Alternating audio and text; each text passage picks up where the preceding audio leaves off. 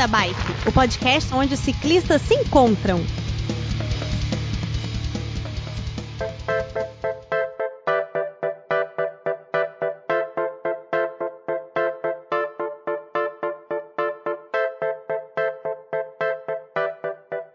Olá, pedaleiros e pedaleiras. Bom dia. Estamos de volta com mais um Beco da Bike. E nesse episódio de hoje temos um assunto muito solicitado aí pelos nossos ouvintes. A gente percebeu que faz muita falta. Nós vamos falar sobre, um pouco sobre o Código de Trânsito Brasileiro, do ponto de vista do ciclismo. Né? Então, somos todos usuários, partilhamos as vias, e para isso nós vamos conversar com o Pena.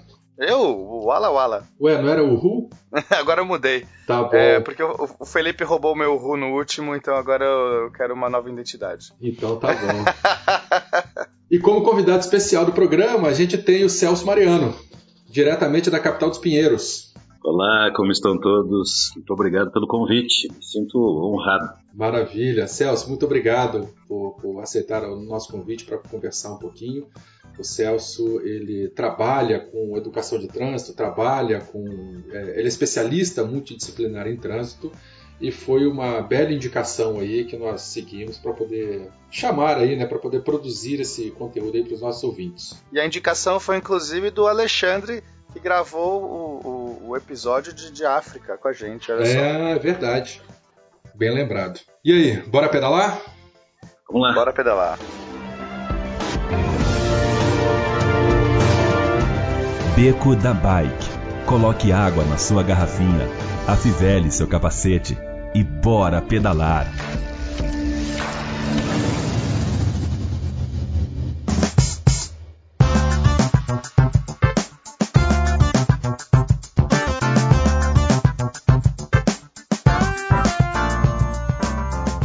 Você comentou nos bastidores aqui que você não pedala, você não tem bicicleta. Mandou um WhatsApp para mim todo preocupado e tal. Oh, mas eu não pedalo. Eu falei, não, não se preocupa não, mas você tem muita coisa que interessa pra gente. Mas é, apresente-se para os ouvintes. Quem é você, o que, é que você faz, como que você está inserido no contexto da, desse assunto que nós vamos discutir hoje. Então, vamos ver se eu consigo ser eh, sintético. Meus amigos dizem que eu falo demais. É, eu sou gaúcho de nascimento, alguns veem isso como vantagem, outros como desvantagem. é claro que eu me orgulho da minha terra, e, mas eu estou longe do Rio Grande do Sul. Já faz um bom tempo eu me formei em engenharia agronômica e nestes dias atuais, trabalhando com trânsito, quando as pessoas sabem disso, ficam perguntando, mas o que, que um agrônomo tem a ver com trânsito? E eu respondo brincando, né, que na área rural tem colheitadeira, tem trator, tem carroça, tem cavalo, tem uma movimentação danada e obviamente que tem as, as rodovias todas são tratadas como vias rurais, então tem tudo a ver com agronomia na verdade tem a ver com essa, com essa necessidade que temos de unir a mobilidade com os avanços tecnológicos. Por mais simples que seja a tecnologia, né? Bicicleta, por exemplo, é cheia de tecnologia. É verdade. E, e não só as modernas. A solução bicicleta, lá nos antanhos, quando surgiram as primeiras, é, foram significaram avanços tecnológicos é, significativos, assim, importantes, né? Foram divisores de água na mobilidade. Então, nessa perspectiva, eu gosto muito disso, estou falando assim, porque eu acho que é uma forma de quem está nos ouvindo aí conhecer um pouco do que passa pela minha cabeça. É, nós, como bichos sociais, nós precisamos de algumas coisas bem básicas, é, tipo comer, dormir, manter a nossa espécie, enfim, coisas bem biológicas e algo que não é percebido, mas é tão importante quanto, nós precisamos de mobilidade. Né?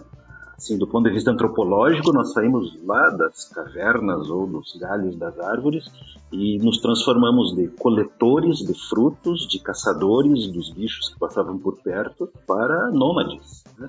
Por isso é bem significativa a aventura aí do, do meu amigo Alexandre, né? seu, seu passeio de bicicleta na África, é, encerra muitos significados né, dessa, dessa aventura, essa grande aventura humana ao longo dos diversos locais desse planeta, é, ou sobre as próprias pernas, ou sobre os veículos que eles inventaram. E a bicicleta tem um papel fundamental de destaque nesse contexto, porque boa parte da mobilidade ao longo da história da civilização moderna teve a ver com a bicicleta e agora está retornando, o que me deixa muito, muito feliz. Olha estar só. aqui é, ocupando esse espaço Legal. aí com você. Muito bom. A gente Bom. não combinou isso, viu, antes da gravação, mas você já falou aí de uns três ou quatro episódios diferentes de Beco da Bike e do SciCast Podcast que a gente grava também. Migrações humanas, a história da bicicleta e mais um outros tantos aí. Maravilha. Bom, devidamente apresentado, né, eu acho que a gente pode partir para a discussão mesmo, para a pauta. E a ideia da- dessa nossa conversa é falar aí sobre os aspectos oficiais e oficiosos da nossa relação com a bicicleta e o Código de Trânsito Brasileiro e, a- e as leis que os- nos regem, né? Eu vejo, Werther, que as pessoas não conhecem. As pessoas não conhecem nem o, o código de trânsito, não conhecem é, as, as, as regras de conduta, né? Que acabam, que são, que são até acima, às vezes, do código de trânsito, porque uma coisa é o que a, a lei diz, outra coisa é como ela acaba sendo executada, né? Como o costume acaba sendo executado. E as pessoas têm muitas dúvidas, e eu tenho muitas dessas dúvidas. Então é ótimo aqui o Celso, que acho que ele vai conseguir ajudar a gente, dar uma luz no fim do túnel pra gente. Isso que o Pena falou fa- faz todo sentido e é, o- é justamente a, a minha expectativa quando, quando tive contato né, com o Beco da Bike e fiquei feliz, comemorei, porque acho que falta muito para o cidadão brasileiro, assim, no geral, uma boa noção né, de- de- do Código de Trânsito Brasileiro. E isso é só a pontinha do iceberg de um problema muito maior que nós temos. né? Porque não conhecer o Código de Trânsito, não conhecer o Código Penal, é, esses, esses conjuntos particularizados de legislações que, que cuidam de aspectos importantíssimos da nossa vida, é, isso faz falta. Mas eh, tem uma outra coisa mais importante ainda fazendo falta. O brasileiro não conhece a sua própria Constituição. né? Estamos falando na média. né? No geral, nós, não, nós temos uma noção muito fraca e muitas vezes distorcida, o que é pior, né? pior do que a ignorância, você ter um conceito errado é, dos direitos e deveres, de como funciona uma sociedade, de por que, afinal de contas, nós vivemos amontoados, né? Nós somos esses bichos sociais de que eu falei antes, e isso exige uma série de, de predisposições, de conhecimentos, de protocolos que têm que ser respeitados. E como somos autônomos, né, cada cabeça uma sentença, os atritos surgem e, e às vezes eles deixam danos, né? No caso do trânsito é terrível. A pessoa não pode alegar desconhecimento, né? Ah, eu não sabia. Isso você não pode alegar. Exatamente. Mas aí que tá, Verto e Pena. É, quando, quando você diz assim, não, mas é, determinada sociedade, vamos pegar uma per- perspectiva histórica que talvez ajude, a gente tem uma dificuldade com a coisa do momento aqui. Vamos pegar lá, sei lá, a sociedade grega, ou a sociedade romana, é, como que eles funcionavam? Eles tinham uma série de protocolos, de regras de convivência, é, e não havia o que temos hoje, de as pessoas todas terem estudo. A maioria absoluta da população era ignorante, não sabia ler e escrever. Quer dizer, havia uma, uma limitação muito grande de conhecimentos. Entretanto, né, as leis eram conhecidas e respeitadas, porque não precisa necessariamente estar é, na letra da lei, estar é, formatada ainda mais com esse, com esse padrão né, que os, que os do advocatez, né, não é, tem nada a ver contra os profissionais, mas é uma linguagem muitas vezes inacessível para o cidadão leigo, por mais que ele seja alfabetizado, ele sabe ler, mas interpretar lei, pô, exige que você tenha conhecimento na área de direito. E aí você começa a questionar, mas como é que uma sociedade lá dos antanhos, né, onde a maioria das pessoas não tinha esse código disponível, essa linguagem, é, como que eles sabiam e respeitavam as leis e funcionavam? Não é que fossem as mil maravilhas, mas todas as, as sociedades para as quais a gente olhar, elas tiveram os seus problemas e, e os, seus, os seus aspectos bons funcionaram bem, porque havia processos em que ficava muito claro o que, que cada um tem que fazer. Era de se esperar, com a evolução da cultura, da escrita, a imprensa e os dias de hoje com esse arsenal incrível de meios de comunicação e de possibilidades de estudo, de educação que as pessoas têm, que tudo ficasse melhor. E isso, infelizmente, não conferiu, né? Não é verdade. Ai, ai. Não é verdade. Doce ilusão. Pois é, é uma. Essa, quer dizer, aquilo que era utopia quando nem se tinha rádio e TV, né, e era impensável algo como, como a internet, É, mas naquele sonho utópico imaginávamos, nossa, o dia que a gente pudesse comunicar, que a gente tiver aparelhos, né, que a nossa tecnologia resolva isso, o mundo vai ficar melhor, todas as pessoas vão ter acesso à educação, vamos ficar mais civilizados. A própria invenção do telégrafo é, a galera achou que seria resolveria todas as guerras, porque o problema das guerras entre as nações é porque elas não conseguem se comunicar direito. Então o telégrafo permitiria nações muito distantes se comunicarem, pronto, não haverá mais guerra. é muito engraçado isso, né? É, e, e isso dá, assim, é, convite para quem está nos ouvindo parar para pensar, né? Peraí, as tecnologias não servem para quê, né? Por que que? Por que que de vez em quando tem essas coisas que são retornos a tecnologias antigas? Porque muita gente vê a mobilidade sobre duas rodas, especialmente essa, né, a força das pernas, é, como um retrocesso né, nessa perspectiva. Pô, mas isso é uma coisa tão antiga, por que está voltando agora? Está voltando agora porque tem um monte de coisas boas nesse padrão tecnológico.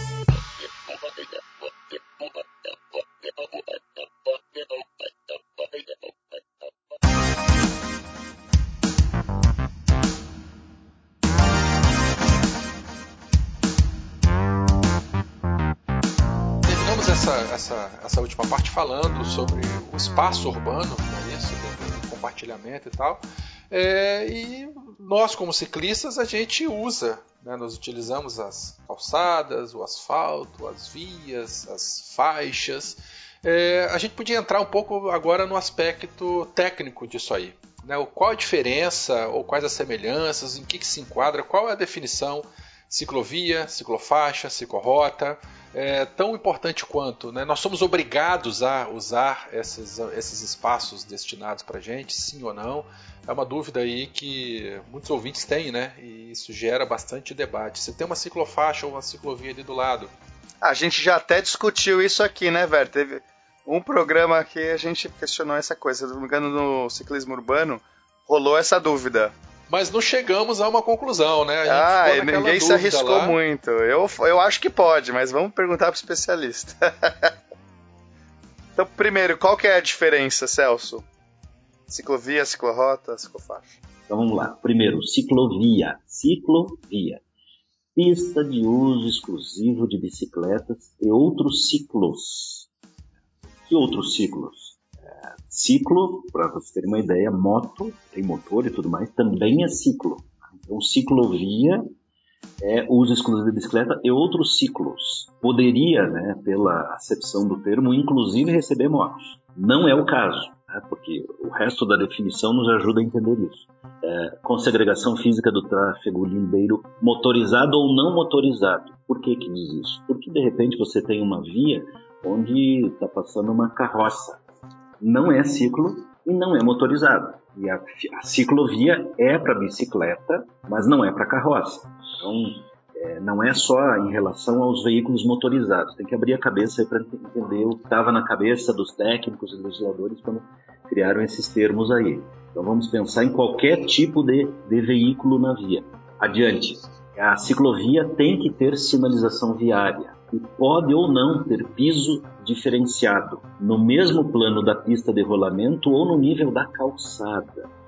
Aqui eu queria, queria chamar a atenção das pessoas para o seguinte: imagine assim, a via é todo o espaço que vai da parede da casa até a parede da casa do outro lado da rua. Olha aí. Ah, isso é legal, hein? Já abriu minha cabeça. É, porque tem gente que considera via só da, de uma calçada para outra, né? Não, Mas tem gente não, é velho. Todo mundo, a maioria considera, eu inclusive.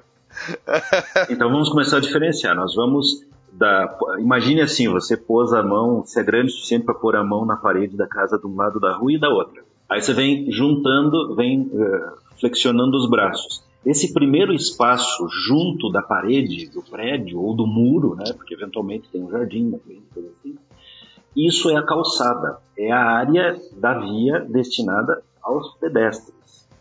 A calçada pode conter o passeio. Outra coisa. Por quê? Porque a calçada pode ter um jardim e ter uma pistinha estreita que sirva de passeio para o pedestre. Normalmente, as calçadas ocupam uma parte pequena de toda a área da via. Né? Você não vai fazer metade da via ocupada pela área das calçadas. embora não seja uma má ideia e tenha muitas cidades partindo para isso. Diminuir o espaço do veículo e priorizar o espaço para o pedestre. A calçada normalmente está em nível superior ao leito do resto da via. Por que isso? Para você entender por que, que ela é mais alta que a parte da via onde passam os veículos, basta você imaginar o contrário. Aí um veículo perde a direção, ele muito facilmente entraria na área do pedestre. Os pedestres ok, dá uma salvaguarda ali. Dá, dá uma salvaguarda dá uma pelo segurança. desnível. É o que a gente chama de meio fio, né? Então, bom, tirado, separado o que é calçada, todo esse resto aí no meio é pista de rolamento. Às vezes é uma única, porque é uma via de um sentido só e ela é estreitinha. Às vezes são duas ou três pistas de rolamento, todas no mesmo sentido. É muito comum nas vias mais rápidas, né, vias expressas. E às vezes nós temos uma via de duplo sentido, que é a maioria absoluta do que a gente tem na cidade. Quando é duplo sentido, é muito importante que a, essa sinalização, um canteiro central faça essas divisões. Bom, a definição de ciclovia diz que a ciclovia pode estar no mesmo nível dos veículos ou no mesmo nível da calçada. Então, às vezes a pessoa olha para a calçada que tem uma ciclovia e pode confundir, mas o que é passeio e o que é ciclovia? A ciclovia, pela regra brasileira, tem que estar pintada de vermelho para caracterizá-la como ciclovia. Mas então, apesar da ciclovia, por exemplo, na calçada, né? A, a ciclovia ela está elevada, ela está no nível da calçada, mas ela é destacada da calçada, separada fisicamente da calçada. Sim, mas essa separação pode ser só um, sei lá, um, uma cerca, né? Uma, uma cerca viva ou postezinhos com arame esticado ou só pintada no chão. Tá, mas, mas se não tiver postezinho, se for só uma pintura, ainda assim caracteriza a ciclovia? Porque ele não está fisicamente, sabe, é separado. Cara, tecnicamente sim. Na prática isso causa muita confusão, né? Porque isso pode ser considerado também ciclofaixa. Então, é aí que a gente quer, que queria, a gente quer direcionar também para explicar essa diferença. Então vamos lá. A ciclofaixa, faixa de rolamento de uso exclusivo à circulação de ciclos, até aqui é a mesma coisa de ciclovia. Né? Ela é de uso exclusivo à circulação de ciclos com segregação visual do tráfego lindeiro, podendo ter piso diferenciado então, é, no mesmo plano da pista de rolamento. E aí, como assim? A ciclofaixa, ela necessariamente será feita na pista de rolamento dos veículos. Quer dizer, no mesmo nível da via, da parte da via que é destinada aos, aos veículos. Você não vai encontrar uma ciclofaixa em cima da calçada. Então já é um jeito fácil de saber. Tá na calçada, é ciclovia. Isso. Tá no, tá no mesmo nível dos veículos, é ciclofaixa. Mas não é só isso que define, porque você pode ter uma ciclovia no mesmo nível do, da pista de rolamento ah, dos veículos. Ah, essa é a parte da, que dá o truque. Mas aí ela ficaria destacada, né? Aí ela ficaria separada, ou por um canteiro, por um gradil, por alguma coisa. Segregação visual, fala na definição de ciclofaixa. Então nós temos muita confusão, não é à toa, porque esse aqui é um daqueles exemplos que eu tenho certeza que o que aconteceu foi o seguinte: os engenheiros falaram uma coisa e os políticos quiseram outra. Com medo da crítica e tal, daí voltando àquela ambientação que eu fiz no início, né? A maioria das pessoas, quando pensam em trânsito, e os que são ativos no trânsito, em sua maioria, pensam no automóvel. Então a bicicleta tende a ficar marginalizada, ela tende a ser visto pelo geral da população e é para essa quantidade de votos potenciais que os administradores, que são políticos, vão olhar, né, como, como algo que está invadindo. Mas para que fazer uma ciclovia aqui? Vai tirar espaço do veículo. Eu queria dizer para quem está nos ouvindo, possivelmente já é um, obviamente, né, quem está ouvindo esse podcast é um público qualificado que se interessa e respeita, cultua a bicicleta mas tem uma mensagem que a gente tenta levar lá no portal do trânsito, onde eu tenho né, essa, essa distribuição mais análoga ao que, ao que nós vemos nas nossas ruas, avenidas, estradas e rodovias, é, esse, essa visão preconceituosa, tento levar essa a seguinte definição. É, nós é, segmentamos ou dedicamos uma parte das vias para a bicicleta com a mesma lógica que a gente segmenta uma parte da via para o ônibus, para os veículos de carga, para os veículos mais lentos. Há, no fundo, uma contribuição para todos os outros usuários. Se a bicicleta, o caminhão, o ônibus tem uma área de circulação que lhes é reservada com preferência, com exclusividade, toda, todo o resto da via que sobrou permite que os outros veículos, né, os, os veículos de quatro rodas ou os de duas rodas motorizados, circulem com mais, com mais fluidez. Você organiza, né? Por organizar o trânsito, você facilita ah, o fluxo. Organiza e dá, e dá, e dá essa coisa de segurança que, que falta. Teoricamente, uma bicicleta a mais na ciclovia é um carro a menos no trânsito, né? Exatamente. E, e aí tem toda uma. E, e, não é tão, tão simples assim quanto possa soar no ouvido daquela pessoa que não parou para pensar. É, não é simplesmente trocar o, o carro pela bicicleta. Nós estamos, estamos trocando um veículo que pesa uma tonelada tem capacidade de levar quatro ou cinco pessoas, mas que está levando uma só, que ocupa uma área enorme na via, por um que não polui, não faz barulho, não queima combustível fóssil não renovável, que está levando a sua capacidade máxima. Tudo bem, a bicicleta pode ter garupa e poderia estar levando duas pessoas, conforme o modelo. Mas uh, a área ocupada pelo veículo bicicleta faz todo sentido, né? é muito mais razoável, inteligente, racional, eficiente, do que a maioria absoluta dos veículos de quatro rodas que, em média, levam menos de duas pessoas. Varia conforme a cidade brasileira, mas esse é um dos maiores problemas da taxa de ocupação do espaço viário. Exato, a ineficiência do, do, uso do espaço. Isso, é muito ineficiente. O ônibus, o metrô dão uma eficiência excelente. Você transporta muita gente ocupando muito pouco espaço. Só que a, a, na sua ignorância, também de novo, né, me perdoe, mas é no sentido lato que eu estou falando, as pessoas não têm essa percepção, a pessoa tende a olhar para o ônibus e pensar, mas como que um trambolho desse tamanho não atrapalha o trânsito? Quer dizer, ela está enxergando a quantidade de pessoas que está dentro do ônibus, mas não está fazendo a correlação de quantos carros isso significaria nessa nossa cultura padrão. Né? Agora, se você tirar as pessoas do ônibus e colocá-las em bicicletas, ocupa mais espaço que um ônibus. Mas não é esse degrau absurdo que é na relação com o veículo. Tá? E se contarmos que a bicicleta tem todo esse benefício aí da, da saúde e ainda não polui e economicamente... E da sustentabilidade. Da sustentabilidade, né? Pô, palmas para a bicicleta. É o primeiro, primeiro lugar aí como opção de modal de transporte. Então, meus caros, sinto muito, mas as definições é, técnicas elas são confusas mesmo. O meu conselho aqui é que você que é ciclista está em dúvida aí na sua cidade onde você mora, pergunte para o órgão de trânsito. Pare na rua e pergunte para o agente. Isso aqui é uma ciclovia ou é uma ciclovia? Será que ele vai saber também? Talvez não saiba. Tem mais essa. Talvez não saiba, mas o órgão de trânsito deveria saber. No link da postagem aqui, da, a gente, no final da postagem, nós vamos colocar algumas cartilhas. Né, alguns estados têm cartilhas de orientação ciclistas que, com muito material didático e bem explicativo, é, pra, que ilustra né, essas diferentes situações aí que a gente falou.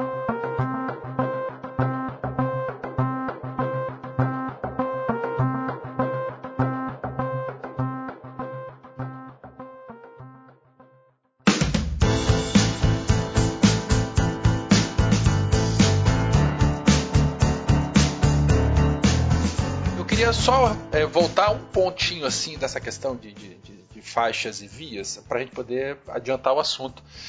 É, o ciclista ele é obrigado a trafegar nessas vias exclusivas? É, se, tem uma via, se tem uma via e a ciclovia do lado, a ciclofaixa, ele é obrigado a, a, a pedalar lá ou ele pode circular entre os carros? Como é que é essa relação?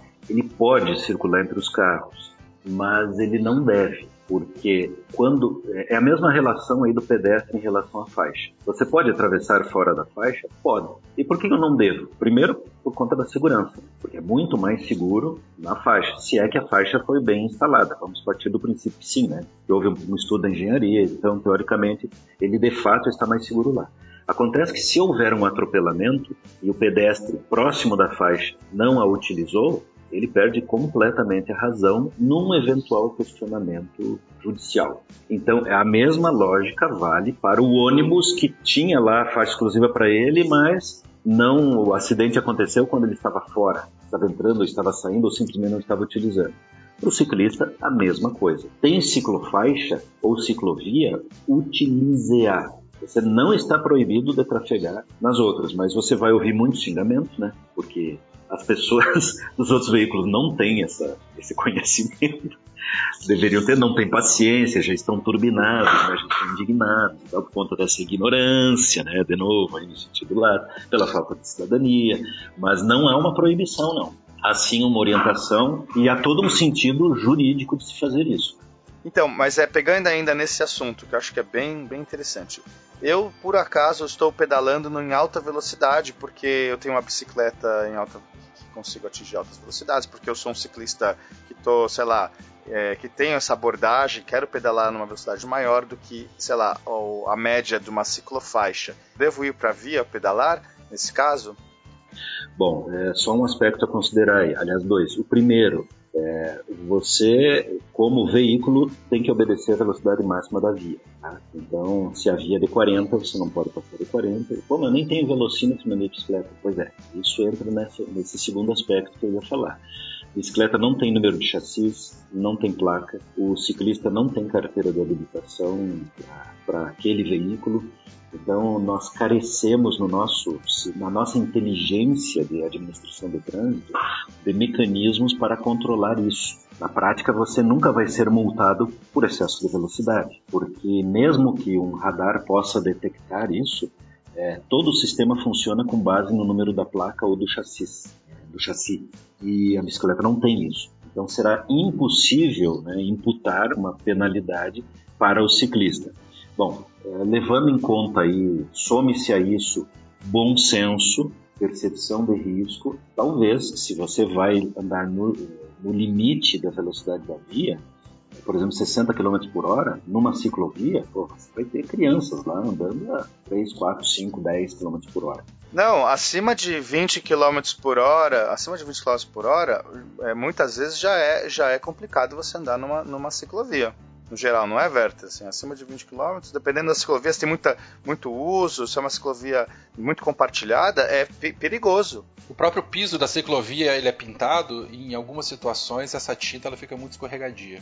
Então, ainda mais depois que chove, por exemplo. Vamos supor que eu estou pedalando a 30 km por hora, que não é uma velocidade alta é, é, em relação a vias de veículos, mas para uma ciclovia se torna uma velocidade alta.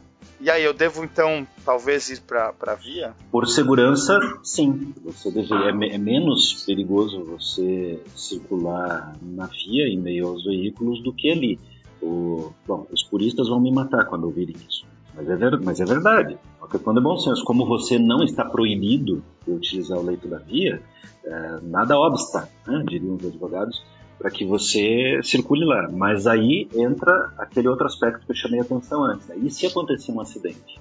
Você vai ficar desamparado. É, você fica desamparado porque não estava né, no, no, local que foi que a engenharia de tráfego destinou como adequada para o tipo de veículo que você, que você está utilizando.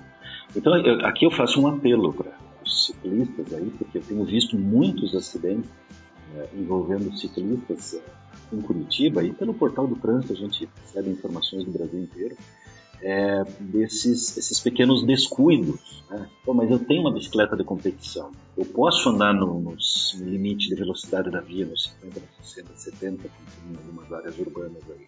É, por que, que eu não posso fazer isso? Você pode, mas você não está. Não deve, né? Não deve. Não está num ambiente seguro para isso. Precisa. Quer desenvolver velocidade com a tua bike de competição? Puxa, não tem lugar mais adequado que as pistas de competição, os ambientes preparados para isso. Então, essa, esse equilíbrio entre o bom senso, né, balizado e calibrado pela segurança e a obediência das, das, das regras, é, ele tem que acontecer, porque senão você, por um lado, se limitaria. Eu cumpro todas as regras, mas eu sou um ciclista frustrado, porque eu investi na bicicleta de alta velocidade e tal, e né, eu tenho uma bicicleta moderna, eu queria, queria ocupar o leito da via. Você vai se frustrar. É, agora, se você partir para outro lado, você está se expondo a um risco em um ambiente hostil. Infelizmente, é um ambiente hostil. Nós não temos essa, esse ambiente cultural favorável ainda. Em algumas cidades ou em algumas partes de determinadas cidades isso já está acontecendo, mas ainda é, ainda é perigoso. Isso tem que ser levado em conta, porque é, que adianta você né, se envolver num acidente aí e, e, com razão.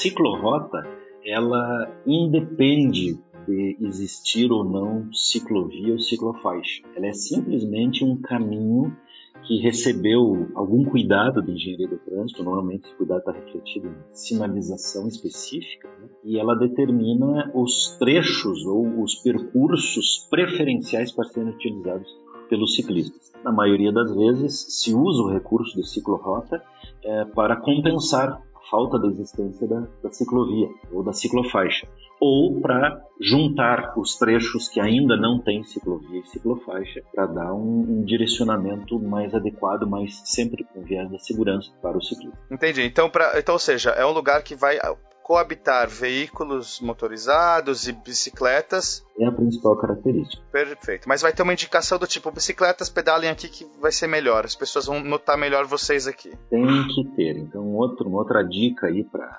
ciclistas, todos nós somos cidadãos e, como tal, podemos requerer dos órgãos de trânsito, qualquer um, se você pensar bem, aí no seu município tem praticamente todos, porque há de ter uma rodovia estadual, daí é o Departamento Estadual de Estradas e Viagens, há de ter uma rodovia federal, daí é o DENIT, quem fiscaliza a estadual é a Polícia Rodoviária Estadual, quem fiscaliza a rodovia federal é a Polícia Rodoviária Federal. Tem vias que são do município, daí é a responsabilidade da prefeitura e de seu órgão de trânsito. Ah, mas aqui no meu município não existe órgão de trânsito pois a prefeitura tem um convênio com polícia militar para fazer isso. Então, nós como cidadãos podemos e devemos, esse é meu aconselhamento, questionar os órgãos de trânsito. Cadê a sinalização? Cadê a ciclorrota? Cadê a ciclofaixa? O que, que eu devo fazer aqui que a sinalização está confusa? Se você perguntar por escrito, manda um e-mail, eles têm obrigação, é obrigação do órgão de trânsito responder por escrito. Então, se você está organizado numa associação de ciclistas, num grupo de pedaleiros, sei lá como você se denominou, se organizou, faça por essa associação, que sempre tem mais peso. Lembre-se que o balizador das decisões da administração pública é sempre peso político, né? Então, se, se o Pena fizer ele diretamente como cidadão, o órgão de trânsito já tem a obrigação de responder. Mas se ele fizer através da, do grupo de ciclistas do qual ele participa, mais ainda, né? Vai vir mais agilidade. E aí, se vocês me permitem, no portal do trânsito, nós temos uma área lá de denúncia. É, nós fizemos isso porque eu tive uma experiência, e eu contei em off para o Werther, cheguei a contar para os ouvintes, mas eu tive uma experiência fora da iniciativa privada. Eu sou diretor do Portal do Trânsito, da Tecnodata Educacional, que é uma empresa dedicada à educação, aí, uma editora multimídia, é, da iniciativa privada. Mas em 2012 eu tirei um ano sabático e virei diretor de educação da CETRAN, órgão de trânsito aqui do município de Curitiba. E ali eu tive uma. Eu pude experimentar o outro lado, né? Então eu, eu também sei das dores de quem é servidor público, de quem tá. E, e não são poucas, juro para vocês. Então, por exemplo, aqui em Curitiba, como acontece em várias prefeituras, tem um telefone de três números para o cidadão reclamar, pedir socorro, criticar, enfim. É o 156. Em cada cidade isso tem uma, uma variação, boa, boa parte das cidades brasileiras é justamente 156. Descubra aí na sua cidade para fazer isso. Bom, daí você pode ligar lá e registrar, né? Você se identifica e tal, eles pegam alguns dados e faz a tua reclamação. O sistema em Curitiba é ótimo, funciona, eu vi por dentro como funciona. Porém, né, está sujeito à, à crítica politiqueira que, que domina a administração pública. Ora, no portal do trânsito, sabendo que as pessoas não acreditam que funciona, porque é um preconceito do cidadão. Ah, chapa branca? Eu não vou entrar no site da prefeitura. Aliás, eu nunca acessei o site da minha prefeitura. É, que deu uma. Não precisa admitir, basta dar uma risadinha quem também nunca fez isso, né? A gente não faz.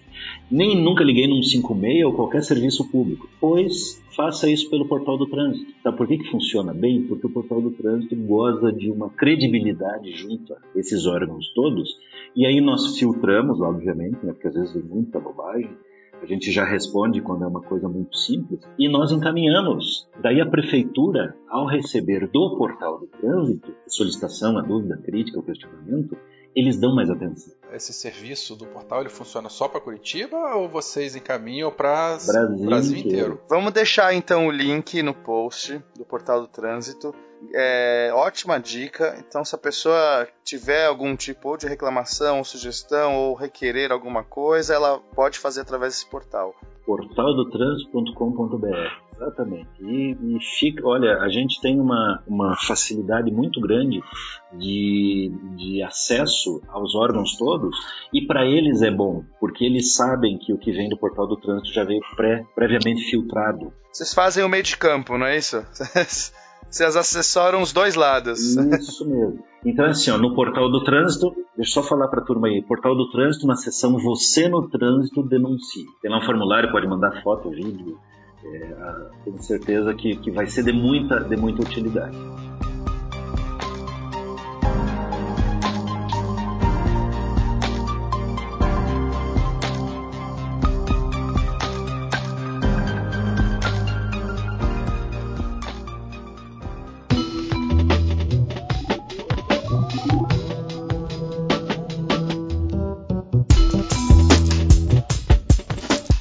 Pedalantes e pedaleiras! Aqui neste recadinho do beco temos alguns recadinhos muito interessantes dessa vez. O, o primeiro deles é o que? Eu, Pena, participei podcast do Missangas, podcast nossos queridíssimos Guaxinim e Jujuba, e eles me entrevistaram. Olha que coisa legal! Eles me entrevistaram. Na verdade, eu contei causos de como eu hackei a vida. É, enfim, várias aventuras, tem muito mais aventuras do que coube naquele pequeno excerto. Porém, quem sabe eu volte em outras em outros podcasts, mas acompanhe lá as aventuras do meu pinguim, eu fazendo aventuras de Jeep na USP e muitas outras aventuras com barracas e, e pinguins. Galera, é, o podcast é o Missangas Podcast, faz parte do Portal Deviante. É super fácil de vocês baixarem, digita aí no Google que vocês acham rapidinho. que mais, Felipe? Pena, eu vim aqui porque estou decepcionado com nossos ouvintes. Você e o Werther fizeram um desafio que não foi cumprido. E isso é uma vergonha para os bequeiros. bequeiros. o que, que aconteceu? Conta aí, vamos lá, rapidinho. No Giro do Beco 1, você e o Werther fizeram um desafio pro nosso Twitter. A gente Não, o desafio ter... era pros ouvintes. Não era pro nosso Twitter. Nosso Twitter, coitado, já tem muitos desafios.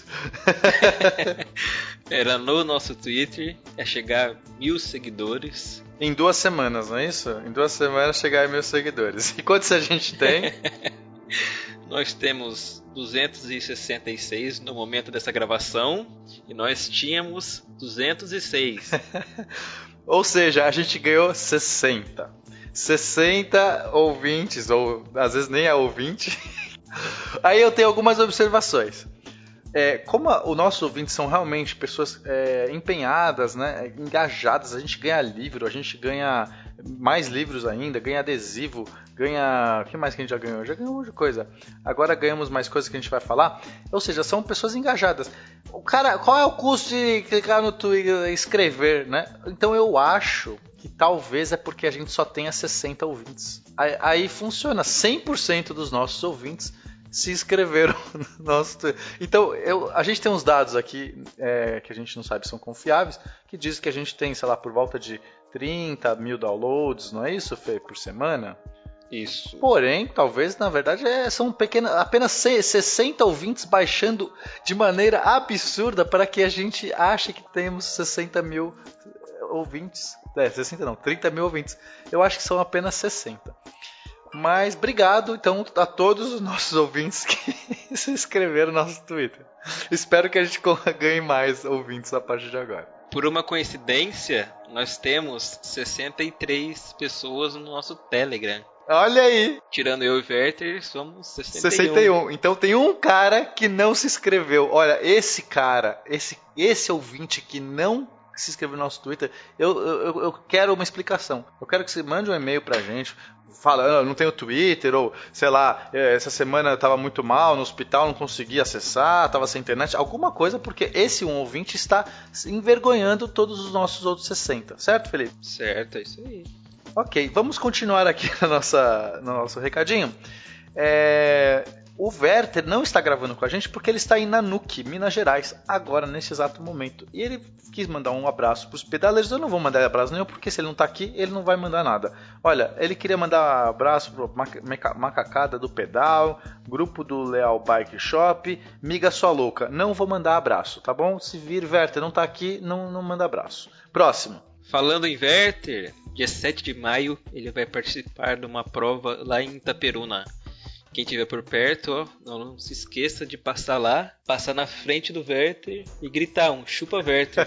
É, vai ser no dia 7 de maio, a prova de 200 km em Itaperuna. Então a gente convida nossos ouvintes para mandar um chupa Werther nessa prova. Cara, eu adoro quando ele não grava. A gente fica louco aqui. A gente, a gente fica alucinado. Ele ouve depois e não consegue, ele não edita, ele não tem poder de edição. Chupa, Berta. E.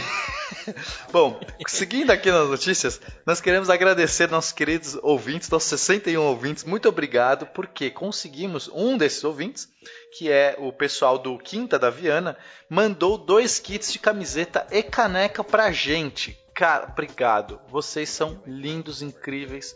É, a gente está bolando o que a gente vai fazer exatamente com essas canecas. A gente poderia ficar pra gente, é, colocar na minha coleção pessoal de canecas, vestir essa camiseta e desfilar. Porém, a gente não vai fazer isso, né, Fê? Por que, que a gente não pode fazer isso? Vamos, vamos sacar, né? O Werther não tá aqui, a gente faz isso mesmo. São dois kits, eu fico com um, você fica com outro. Pode ser? Pode ser, ó, fechado. Fechado. Próximo. Deixa eu. Antes de passar para o próximo assunto, a Quinta de Viana é um local que está localizado nas margens da BR 262, na subida da serra para a região serrana do Espírito Santo. Ela oferece estacionamento, banheiro, chuveiro e suporte para os ciclistas que vão começar a subida para as montanhas capixabas. E lá você tem as refeições para você continuar o seu pedal aí. Cara, que legal! Então vou fazer um desafio para Quinta de Viana. De repente, por que, que você, os nossos bequeiros que, que chegarem lá e forem comer um lanche, forem não sei o que, se falarem que são ouvintes do Beco da Bike, pode ter um descontinho, pode ter um brindezinho, pode ter uma água de graça, pode ter um Wi-Fi, eu não sei, eu não sei, deixo aqui para Quinta de Viana e muito obrigado novamente por esse kit que a gente vai usar com muito carinho, né, Felipe? Você já vai sair desfilando amanhã. Vamos. vamos lá, vamos lá. Próximo. que mais?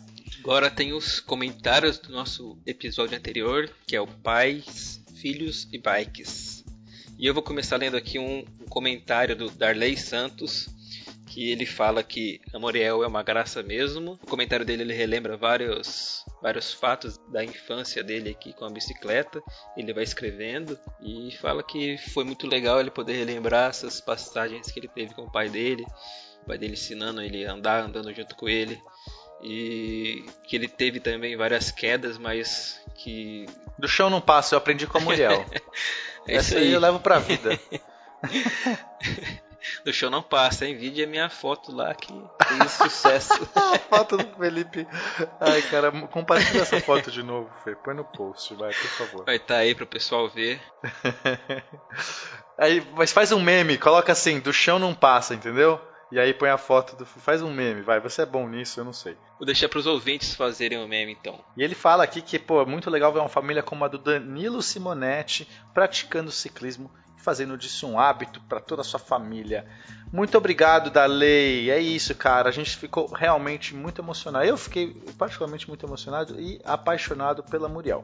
Eu vou ler um próximo comentário aqui do Hildon Herbert Dias Mendes. Com este nome, já, já, é, um pod, já é um comentário lindo, né? Vamos lá, Hildon. Hildon Herbert. Caraca, é um trava-língua isso aqui. Mais um ótimo podcast. Eu já tive loja de bicicleta e, consequentemente, comecei a pedalar. Fechei a loja e parei de pedalar por ter mudado de cidade. E após 15 anos, tirei a poeira da bike, que já era antiga, e estou pedalando há 3 anos. Uma das minhas motivações é mostrar para os meus filhos a importância da atividade física. Meu filho, que hoje tem 8 anos, já acompanhou-me em alguns passeios e até provas de mountain bike. Hoje ele até cumpre algumas tarefas de um desafio que criei, pelo qual ganhará uma nova bike. Cara, eu quero um pai desse, que me dá desafios e, me, e se eu cumprir desafios eu quero uma bike nova. Cara, que legal, você tem desafios, você é tipo Indiana Jones, entendeu? Você acorda, ah, qual é o desafio de hoje? Ah, recuperar o ídolo sagrado. Pegue a sua bicicleta, siga as pistas. Eu não sei que desafio é o que ele faz, mas eu adoraria se for uma, um desafio assim. Então, o, o Hildon, compartilha com a gente aí qual que é esse desafio, que, que, que são as metas aí que seu filho tem que cumprir, né? Eu vou ficar super feliz, a gente pode torcer para ele conseguir a bicicleta nova. E ele ainda fala que está preparando um canal no YouTube, é, no qual guardarei alguns vídeos de minhas trilhas e aventuras com meus filhos. O canal é Drone e Trilhas. Esse canal já está no ar, eu não sei porque está preparando, a gente entrou, o canal existe. Então, pessoal, no YouTube, cliquem lá, é, Drones e Trilhas é um canal. Ele tem vários é, filmagens dele fazendo bicicletas. Tem, tem, drone no nome, provavelmente ele usa drone. Embora algumas filmagens a gente vê que, que não tem drone, mas acho que outras tem drone. Enfim, ele faz uma edição bem legal, a gente gostou bastante do canal, tá aqui, ticando para quem quiser. Ele tem inclusive fotos dele com o filho dele, tá muito legal. É, é isso, né? Aí ele ainda deixa o Insta dele, é o drone.trilhas. Com isso a gente encerra nossos recadinhos. Felipe, um último, uma última recado aí, uma última fala. Aproveitando que a gente está falando ainda do último episódio com o Danilo e a família dele, Queria mandar um abraço especial pro pessoal lá de São Paulo que foi pedalar comigo. Esses dias atrás eu fui para lá. Foi ele, o Fio e a Nanaka. Nós fomos pedalar de manhã lá no Parque de Ibirapuera. Você inventou uma desculpa. Eu ia, eu foi. ia. Não, não, pera. Eu ia com vocês, choveu, torrencialmente, vocês cancelaram. E eu ia. Eu estava preparado. Falei, Felipe, passa aqui. E você falou, está chovendo. é isso, senhor.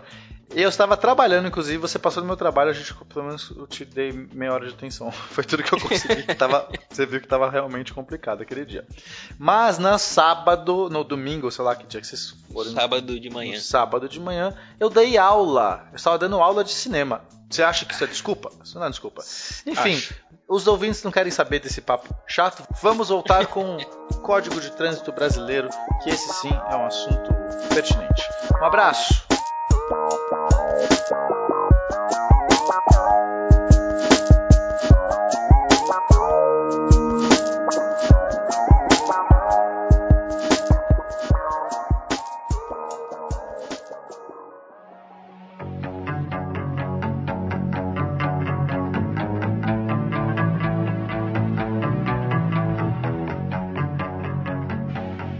Você falou de denúncia, assim, já estou adorando ainda mais o papo. É, mas e como é que fica, por exemplo, a pessoa que ela anda de bicicleta e filma pedal, ela toma uma fina corretiva, ou ela sofre um acidente, imagens, vídeos servem como depoimento, como prova para que o motorista que fez isso ele seja punido? Como é que funciona isso aqui no Brasil? Funciona assim. No trânsito há toda uma regulamentação de metrologia para esses instrumentos. Por exemplo, um órgão de trânsito não pode pôr um radar numa via e aplicar multas se esse radar, se esse equipamento não estiver homologado pelo Denatran e, e no prazo de validade e de fiscalização do Inmetro. Então, isso é uma garantia para o cidadão, né? para que não haja abusos. Bom, é, isso vale para qualquer equipamento eletrônico utilizado para fins de auxílio, de apoio à fiscalização. Recentemente houve, inclusive, uma, uma evolução aí. É possível um agente de trânsito multar via monitoramento. Ele não está presente lá na via, mas ele está conectado a um sistema de vídeo às vezes audiovisual, que permite ele dar o flagrante. Daí, conforme o tipo da infração, não são todas, né? conforme o tipo da infração, ele pode emitir a multa, isso é válido, é legal, já está funcionando no Brasil. Aí veja só, isso abre o seguinte precedente: toda imagem, áudio, vídeo, foto tem que ser através de equipamentos né, devidamente carimbados com esse critério da metrologia. Isso, portanto, não vale para a tua GoPro, não vale para o teu smartphone, Porém, ainda assim eu diria o seguinte: não, você não pode nutrir esperanças de que alguém que fez uma barbeiragem, sua agressiva no trânsito, vai ser punido pelo vídeo que você gerou, mas se houver uma ação judicial, aí fora do âmbito da, do trânsito, se for para a justiça comum, aí tem possibilidade de valer. Tem toda uma série de critérios também, então, por isso que eu digo assim, ó, não deixe de filmar ou de fotografar. Isso pode ser útil em alguma medida, em algum nível. Mas não espere que você vai conseguir fazer o órgão de trânsito multar alguém, por mais evidente, clara e confiável que seja a imagem, a foto, o áudio que você está apresentando. Entendi, entendi. Tem que ir para outra esfera, tem que ir para a esfera judicial. Se a gente é, tirar uma foto de um carro em cima de uma ciclofaixa, ele não vai ser multado por isso. Não vai, mas se você realmente não vai, mas você pode mandar para o portal do trânsito, por exemplo, no denuncie e nós publicamos. No mínimo o cara passa vergonha. o mínimo, tem que um safado. No mínimo passa vergonha. E aí, e aí é o poder das redes sociais, né? Sim, a gente faz uma pressão, a gente faz uma pressão para aumentar a fiscalização, para que né, as pessoas resolvam esses problemas. Concordo com você. A gente não pode ficar apático, a gente tem que usar todas as ferramentas que a gente tem disponível. Exatamente. Quem for olhar meus, meus textos aí no portal do trânsito vai ler um conceito que eu tenho tentado pregar aí na cabeça dos jornalistas, que é eu chamo, o que eu chamo de presença cidadã. Maior, um dos maiores problemas que nós temos no Brasil é a ausência cidadã. Nos falta esse comprometimento, nos falta essa energia de ocupar o espaço, de, de, de emitir nossa opinião, de questionar o órgão de trânsito. Gente, eu acabei de dizer, eles têm que te responder. Por mais simples que seja a pergunta, eu quero saber por que, que ainda nessa avenida aqui que passam tantos ciclistas, eu e meu grupo, eu, eu passo todo dia aqui, por que, que não tem uma ciclofaixa aqui? Eles têm que responder. E fazer isso parece pouco, por mais que você, ah, mas eu já sei que vou ouvir o não. Mesmo assim, faça. Está colocando, está sinalizando para quem está lá na prefeitura, no órgão de trânsito, enfim, de que a população está tá mudando o perfil, de que tem mais cidadania, de que as pessoas estão de olho. Quer dizer, você contribui para que haja esse, esse aprimoramento, essa evolução, que é o que nós precisamos. Nós estamos num, nós somos muito brucutu, né, no trânsito, pelo amor de Deus. Caramba, nós matamos uma pessoa a cada 11 minutos. Matamos uma pessoa a cada 11 minutos no trânsito brasileiro. Faça as contas. Desde o tempo que você está ouvindo esse podcast, esse nosso bate-papo e, e, e, multiplique por 100 o número de feridos. Então, nós temos no Brasil, estima-se que há um exército de 30 milhões de brasileiros com sequelas de acidente de trânsito. Gente, que barbaridade isso! Nós não estamos falando de uma doença incurável. Nós não estamos falando de uma falha genética que de repente se manifestou aí, está ceifando a vida da população. Nós estamos falando de um comportamento estúpido, idiota. O trânsito não foi feito para machucar as pessoas mas mata uma pessoa a cada uns minutos, tem alguma coisa errada. Com certeza, tem muita coisa errada. Muita, e os ciclistas têm muito a contribuir com isso. É, não porque a bicicleta é a salvação, mas porque eles são um grupo de pessoas que está pensando mobilidade fora da caixinha. E isso tem uma contribuição útil para todos os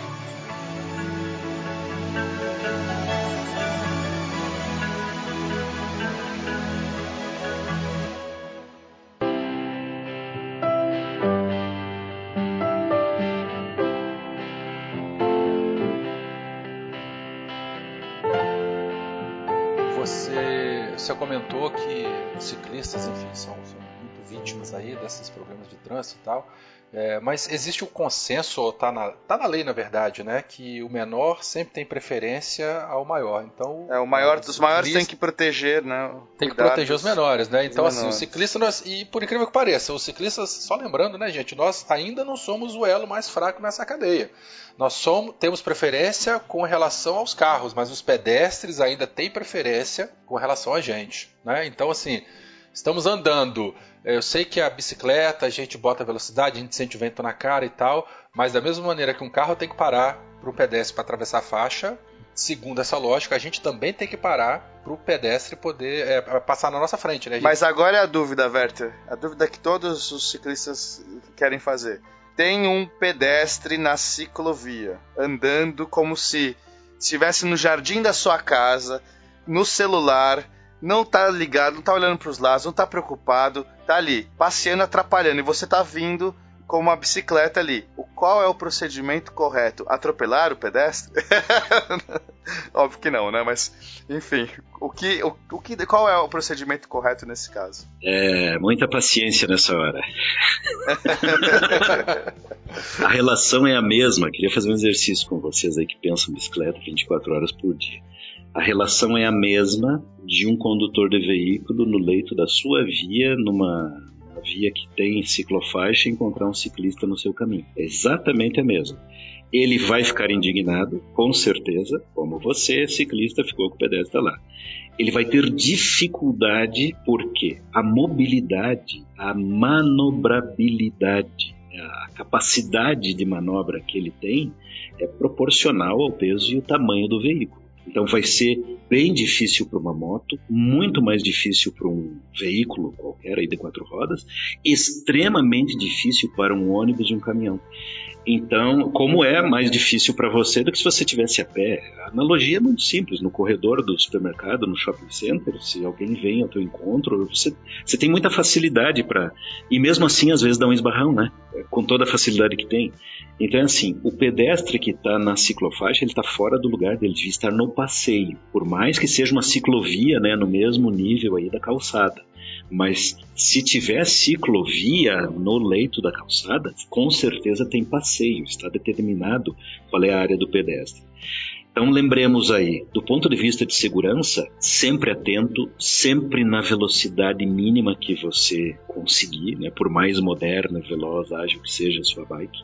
Ande sempre na, você tem que contar com isso, porque pode ser um pedestre, pode ser um cachorro, né? Pode ser Uma um, criança, sei lá. É, então qualquer. Você tem que estar preparado para isso. Então, do ponto de vista de segurança, acho que nem, nem há muito o que, o que discutir, é, é questão de bom senso. Do ponto de vista legal, é, esse pedestre deveria ser multado. Só que a relação da lei de trânsito, até vou citar os artigos aqui, quem tiver é, curiosidade, procure aí no Código de Trânsito. Pode procurar a partir lá do portal do trânsito, vai encontrar bastante conteúdo. A gente vai deixar um link também pro código de trânsito aqui no post para a pessoa acessar. Perfeito. O artigo 247, o artigo 254 e 255 do CTB cuida só, CTB é Código de Trânsito Brasileiro, diz respeito a pedestres e veículos não motorizados. É, Então é o carrinheiro, né, a pessoa que está empurrando qualquer veículo não motorizado, daí carroça, puxado de tração animal, tudo entra aqui. E pedestres também e bicicletas também. Está previsto multas médias em alguns, alguns casos e leve em alguns casos. É, mas isso está na lei e não é aplicado. E não tem como ser aplicado. Porque, repito, né, o nosso mecanismo de fiscalização do trânsito ele está baseado em placa e chassi. Nem bicicleta, nem o pedestre, nem o carrinheiro tem. Algumas cidades que ainda permitem carroças, tração animal, eh, fizeram regras para emplacar as carroças. E aí é o município que não é o código de trânsito que diz qual é a penalidade. É, Curitiba teve uma experiência aqui de recolher a bicicleta, por exemplo. E aí o dono tinha que ir lá e pagar uma taxa para pegar a bicicleta de volta. É, funcionou por um tempo, depois também isso pegava mal, os políticos acharam que não dava voto e acabou que projeto acabou. O que eu acho uma pena, porque é, se tem regras a serem cumpridas por todos, é que todos a cumpram, né? Nós vemos isso, eu preciso dizer aqui, falo de coração aberto para os ouvintes aí do podcast, para quem é ciclista, tem muito, muito usuário de, de bike que abusa, que desrespeita, que se acha o dono do, do pedaço. Porque tem toda essa defesa, né, como a que eu estava fazendo até há pouco, de que bicicleta é bom, que deveria ser estimulado, e só que daí tem gente que abusa. Gente, vamos lá de novo. Presença cidadã. Nós precisamos, né, cada um fazer sua parte. Tá dando exemplo meu e do Werther. É, teve uma vez que eu fui é, eu tive um contato com o veículo, mas eu estava na contramão, eu fui errado, eu sei disso. O cara ficou tão mal. E eu falei, calma, eu estava errado, fica tranquilo. Tipo, não aconteceu nada, né? Foi, foi só um toquezinho assim. Mas o cara ficou tão é, mal por achar que ele estava ele tava errado, porque ele, né, ele tá com um carro e tudo mais. E nesse caso a culpa foi totalmente minha. O Werther também teve um caso exatamente esse, né, Werther? Eu atropelei uma moto e o cara ficou com mais peso na consciência do que eu, mas eu estava errado, enfim. Então a gente tem que ter também essa consciência, né? A gente tem que ter a consciência Tem que de ter.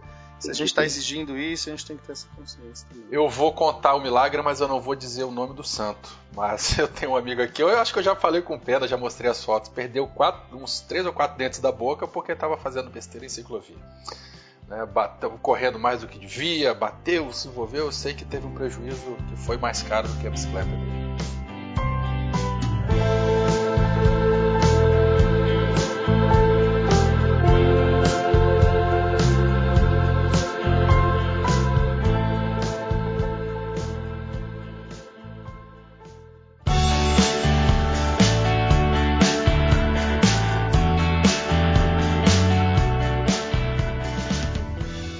Nesse assunto, Celso, é, vamos falar um pouco sobre o uso da contramão. Quando eu era menor, é, me falavam que eu tinha, que era legal eu andar na contramão porque eu via os carros passando. E eu tive uma experiência ru- ruim de andar na contramão. Aí eu parei pra pensar falei assim, acho que isso tá errado. É, não, é, não é correto, não tem nenhuma justificativa para andar na contramão, certo? Exatamente. Contramão não pode porque bicicleta é veículo. Então, muita coisa da legislação de trânsito não funciona, não se aplica à bicicleta, até está previsto em lei, como a questão das multas que eu falei antes, né? e não se aplicam porque não tem estrutura. Mas isso é essa parte é fácil de entender. Bicicleta e veículo tem que andar no mesmo sentido dos outros veículos. E isso é especialmente importante quando não há ciclovia, ciclofaixa, né? quando você está dividindo o leito da via com os demais veículos. E é por isso que é obrigatório, né, também entre aspas, o uso do espelho retrovisor, que daí facilita né, evita de você ter que virar a cabeça para trás. Claro, aí você vai ser um outro assunto que a gente vai explorar mais para frente, a questão do equipamento. Mas agora sobre calçada. Eu posso andar na calçada? Como eu posso? Tem algum tipo de calçada que você pode andar montado? Você tem que desmontar sempre que for para calçada? É, e aí? A regra diz que você tem que desmontar quando vai para calçada. Por exemplo, tem situações, às vezes as pessoas têm dificuldade em entender isso, né? Se, na, se essa calçada contiver uma ciclovia, ok, na ciclovia você pedala. Se quiser entrar na área, por exemplo, você foi até a banca de revistas, né?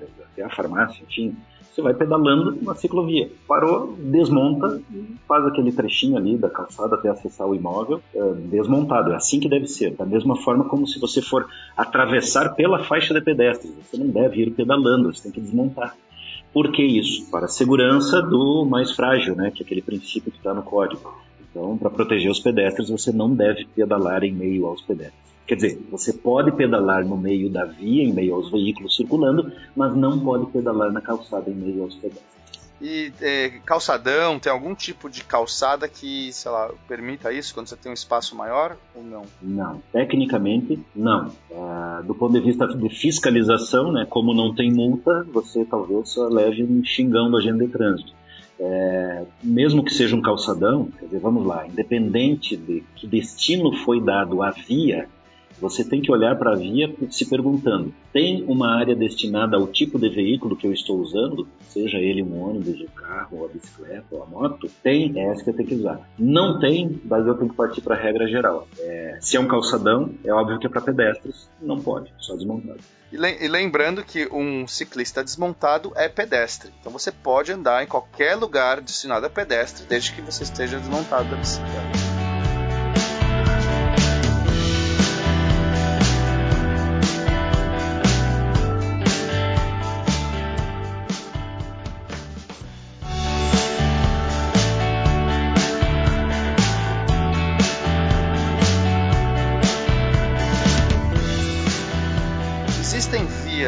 É, de automóveis que a bicicleta não pode trafegar, ou qualquer via de, de, de veículos a gente está tá liberado? Uh, se for uma via exclusiva para ônibus, por exemplo, bicicleta não pode. Aqui em Curitiba tem um caso clássico, né? Aqui existem as chamadas canaletas, são vias exclusivas para ônibus. O ciclista, na, na, percepção errada, né? Mas percebe que é mais seguro ali, porque tem menos veículos circulando, só que eles transportam 50 toneladas, né? cada um, ele prefere ficar. Não pode, não pode.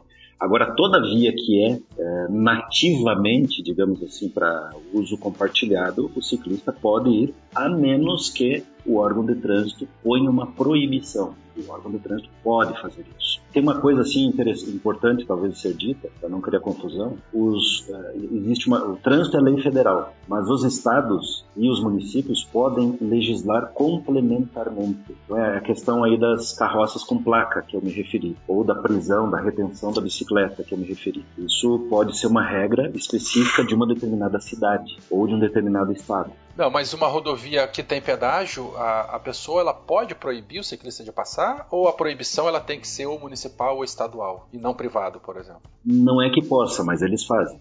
Não, não deveria, não deveria, mas aí eles fazem, eles fazem. E aí tá, ninguém reclama, ah, né? Do jeito que, que, que, o ciclista é encrenqueiro, com certeza eles vão lá e, é, pois é. e vão questionar isso aí. tem tudo isso.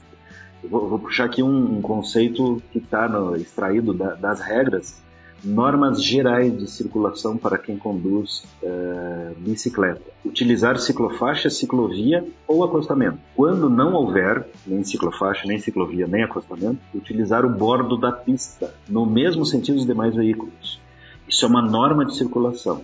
É, E o que, que é o bordo da pista? é o, o extremo direito da pista quando essa pista for à direita. Quando você estiver na pista da esquerda, não há nenhuma proibição de. Imagine uma avenida que tem três, quatro eh, faixas de rolamento no mesmo sentido. Você quer converter à esquerda. Você pode trafegar no- na pista, na, na faixa da esquerda. Tem gente que diz que não pode. Claro que pode. E o conselho é que você fique no bordo. Se você está nessa da esquerda, o bordo é mais próximo, é sempre o mais próximo da calçada, o mais afastado, mais afastado do meio. Esse, esse é o conceito por ah, direção defensiva, né, do ponto de vista de segurança, é que se aconselha a utilizar o bordo e não o meio. Mas não há restrição legal. Se você quiser ocupar como o cara da moto pequena, ele tende a ir para o bordo. O cara da Harley Davidson gigante, ele tende a ficar no meio, ocupando o mesmo espaço do veículo. Não está errado. Tá. E pode, até a bicicleta pode ficar no meio. Tá, então só pra resumir aqui. Você pode ocupar qualquer faixa, em princípio você pode, mas é recomendado que você fique nos, nos bordos da pista de rolamento, ou seja, né, nos bordos da pista, de preferência do lado direito. Isso. Vamos, vamos do geral para o particular. Tem ciclovia? Vá na ciclovia. Tem ciclofaixa? Vá na ciclofaixa.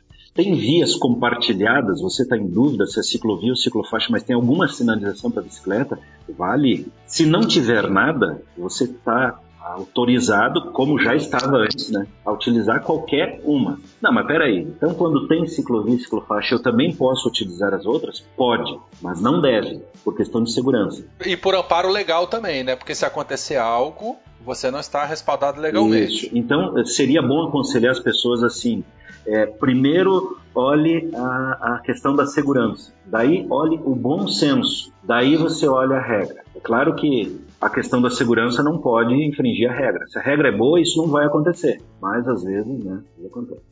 Agora, é, e, e eu posso pedalar no corredor, né? Quando tá o trânsito parado, aquela coisa, os carros, né? Tudo parado no trânsito. As motos usualmente vão no corredor. As bicicletas também podem ir. Eu não sei nem se as motos podem ir no corredor, mas a bicicleta pode. Moto é assim, ó, não está proibido, é por isso que as motos vão. né? A única referência legal para isso é que, quando o trânsito está parado, as motos podem ir no corredor. Trânsito parado, congestionado, moto pode circular no corredor.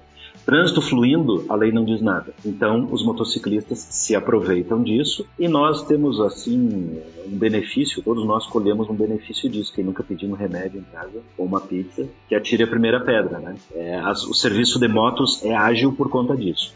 A mesma coisa vale para bicicleta. Nada, não há nenhuma referência legal ao uso ou não do corredor para a bicicleta. No caso da moto, tem quando está travado, mas é só isso. E para bicicleta não tem nada, não, não há referência legal. Então, a princípio, do ponto de vista legal, pode, mas não deve, né? Obviamente, isso é muito perigoso. Uhum. E nas, e nas vias, nas rodovias que não tem acostamento, nas marginais, em vias expressas, qual que é a recomendação? Nas rodovias ou vias de trânsito rápido, o ciclista só pode trafegar quando houver faixa de rolamento própria, o que é muito raro, né?